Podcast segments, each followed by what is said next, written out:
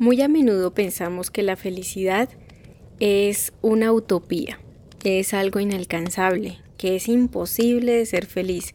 Y también la gente nos dice, ¿no? No hay dicha completa, no hay felicidad completa, es imposible ser felices, la vida es dura.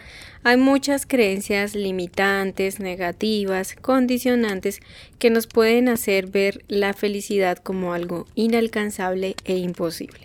Sin embargo, no dejamos de preguntarnos cómo ser felices, cómo sentirnos mejor a pesar y sobre todo a pesar de cualquier circunstancia o crisis que estemos atravesando. Quisiéramos sentirnos bien. De hecho, creo que eso se ve reflejado en el cine, en las películas, en Disney, en las princesas, en los cuentos, donde hay un final feliz cuando a veces una película de la vida real usualmente no tiene ese feliz que esperásemos, ese final dulce, feliz, alegre del cuento de hadas, eh, pues a veces sentimos como un sinsabor, como que ay, no me gustó la película o me hace pensar y me remueve muchas cosas. Así que en la reflexión de hoy te compartiré algunas breves ideas y reflexiones sobre cómo poder ser felices, cómo poder llegar a, tener ese estado de bienestar en nuestra vida y si es posible o no. Entonces, para empezar, yo pienso que la felicidad es algo que debemos aprender. Es algo que eh, consiste en una especie de entrenamiento emocional y de nuestra mente, porque nuestra mente también condiciona nuestras emociones, nuestros pensamientos, cómo vemos la vida. Ojo, no somos nuestra mente, pero nuestra mente sí juega un papel importante en lo que es este tema de la felicidad. Entonces, primero que nada, es como eh, permitirnos ver que la felicidad es como un gran gimnasio emocional, mental, psicológico, físico, en el que tenemos que practicar todos los días para poder adquirirlo, desarrollarlo, integrarlo y eh, hacerlo un hábito en nuestra vida, para que se integre en nuestra vida. La felicidad no es algo que podamos hacer un chasquido de dedos y que ya al otro día tenemos que ser felices. La felicidad no está sujeta a ciertas variables, no depende de ciertas cosas, de ciertos factores, porque si no, sería una felicidad muy inestable y eso lo hablaré más adelante. Para, eh, para seguir reflexionando sobre la felicidad también, y es que la felicidad eh, es mucho mejor cuando la podemos compartir, la podemos eh, contagiar a los demás, aunque no sea la meta como tal de la felicidad. Algunas ideas que podríamos empezar a aplicar esto que te acabo de decir es, primero, el combustible de la felicidad es la gratitud. Muchísimas ocasiones la gratitud nos lleva a... Mm, pensar, concentrar nuestra mente en aquello que tenemos, aquello que, que, que sí eh, forma parte de nuestra vida. Vivimos en una, en una sociedad de consumo, una sociedad em, que siempre nos vende esa trampa del ratoncito en el, en en el laberinto, que tiene que siempre encontrar la felicidad y cuando encuentra algo te siguen diciendo que te falta, siempre te siembran esa semilla de que te falta algo para ser feliz. Te falta el carro, el coche, la casa, la beca, el estudio, el título profesional, la pareja, los hijos. Siempre, siempre te están mostrando que te falta algo para que realmente logres ser exclusivo, exitoso, maravilloso, hermosa, eh, bueno, lo que sea, ¿no? El macho alfa, lo que sea que el concepto que te quieran vender. Entonces en el inconsciente siempre hemos pensado que la felicidad está condicionada a una serie de factores para que realmente podamos ser feliz. Pero si te fijas, cuando por fin logras tener eso, por fin te casas, por fin tienes pareja, por fin encuentras el trabajo de tus sueños, por fin compraste tu casa, por fin viajaste donde querías ir, sigues sintiendo que algo falta, mm, sigues sintiendo insatisfacción y luego te fijas en otra cosa que te falta. Por eso la gratitud es el antídoto ideal para poder trabajar ese tipo de autoengaños, de señuelos que nos siembran en la sociedad, en nuestra familia, bueno, en muchos sistemas que podemos estar eh, conectados en nuestra vida. Entonces la clave siempre es que dejemos de pensar que nos falta algo, sino que más bien concentrémonos. Además la física cuántica nos recuerda que en aquello que nos enfocamos, la energía se dirige a ello y eso es lo que se crea en el campo de observación de observación o en el campo cuántico lo que crea el observador. Entonces, concéntrate en eso que quieres, concéntrate en lo que tienes, en lo que has obtenido, en lo que te han dado. Entonces, la gratitud es un excelente ejercicio que debemos eh, practicar, ejercitarnos todos los días para poder desarrollar lo que es la felicidad. Otro punto importantísimo que nos lleva a esto de los autoengaños es que creemos que para estar felices la vida, el exterior tiene que ser de una manera determinada para poder sentirnos felices. Cuando las cosas cambian, cuando las cosas no se dan como esperamos, cuando se desmoronan nuestros planes, claramente la felicidad se viene a pique nos sentimos frustrados, molestos, tristes, deprimidos, eh, frustrados, etc. Entonces, la vida no es eso que nos pasa, la vida es cómo respondemos a ella. Concéntrate en cómo respondes a las cosas que te suceden. No te quedes encallada, encallado en lo que te pasa. Tienes que mirar y concentrarte cuál es tu reacción, cuál es la lectura que le das a eso que sucedió. Porque si te fijas, un ejemplo, quisiste viajar a la playa y no se pudo, mm, no te dieron permiso en el trabajo, no hubo vuelos, lo que sea que pase, y te frustras. Y tú crees que eso es una mala noticia. Pero la mala noticia es ese significado que tú le estás dando, es tu lectura. Realmente el que no vayas a la playa o el que no hayan vuelos o que no te hayan dado permiso en el trabajo no es ni buena ni mala noticia. La buena o mala noticia se la das tú, es tu lectura. Entonces ese es otro punto. No me estanco mucho en ese tema por lo que esto es una reflexión muy, muy, digamos, muy light sobre el tema. Entonces es concéntrate en cómo reaccionas, concéntrate en lo que tienes, no te dejes engañar de que la felicidad debe de venir del exterior, de que todo funcione como tú quieres, como tú esperas.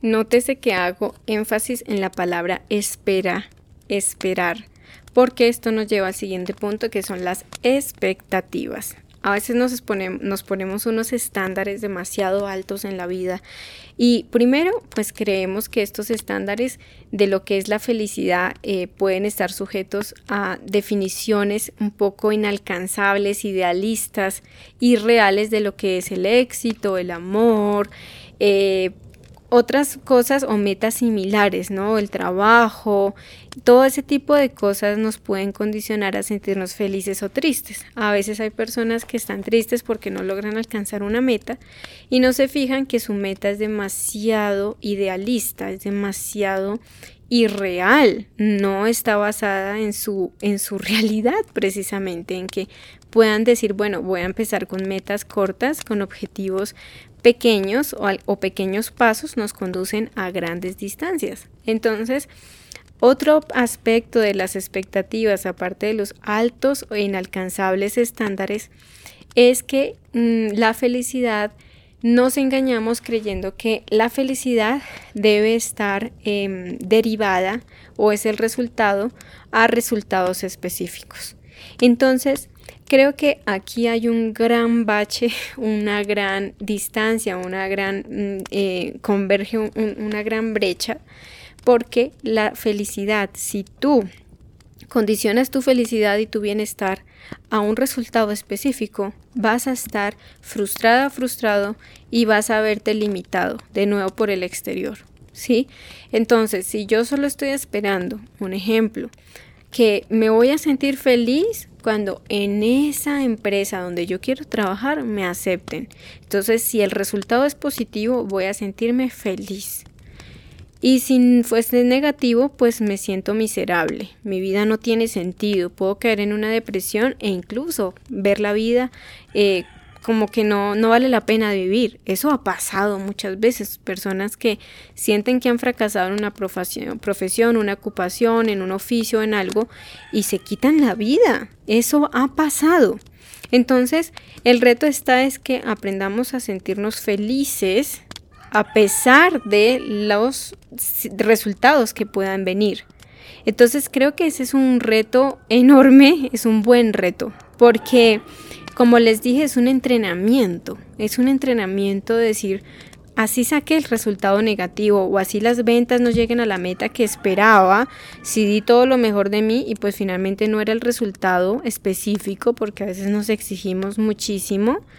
A veces también hay que tener un equilibrio, hay que animarnos, hay que retarnos, hay que eh, hacerlo de una manera amorosa amigable con nosotros mismos. Pero cuando dependemos de un resultado específico, nuestra felicidad va a venirse al suelo en cualquier momento. Otra cosa importante e interesante de la felicidad es que podamos aprender a discernir entre lo bueno y lo mejor.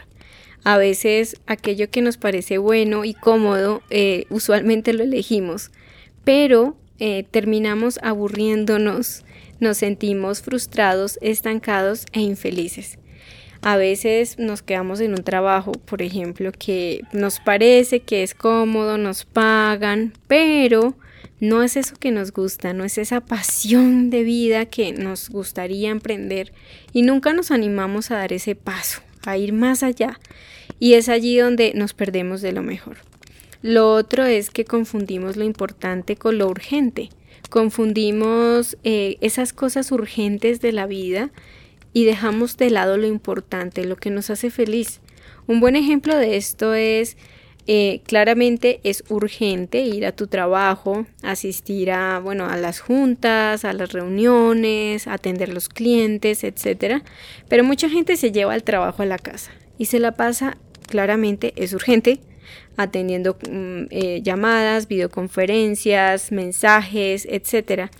Y dejan de lado algo que es importante, su familia, pasar tiempo con sus hijos, con su pareja, atender, no sé, un examen médico, ir a chequearse a un, al centro médico, dejan de lado su salud, eh, eh, su estilo de vida saludable, no se ejercitan, no meditan, no hacen una relajación, se enferman. Entonces esas cosas no son urgentes como tal, pero son muy, muy, muy importantes.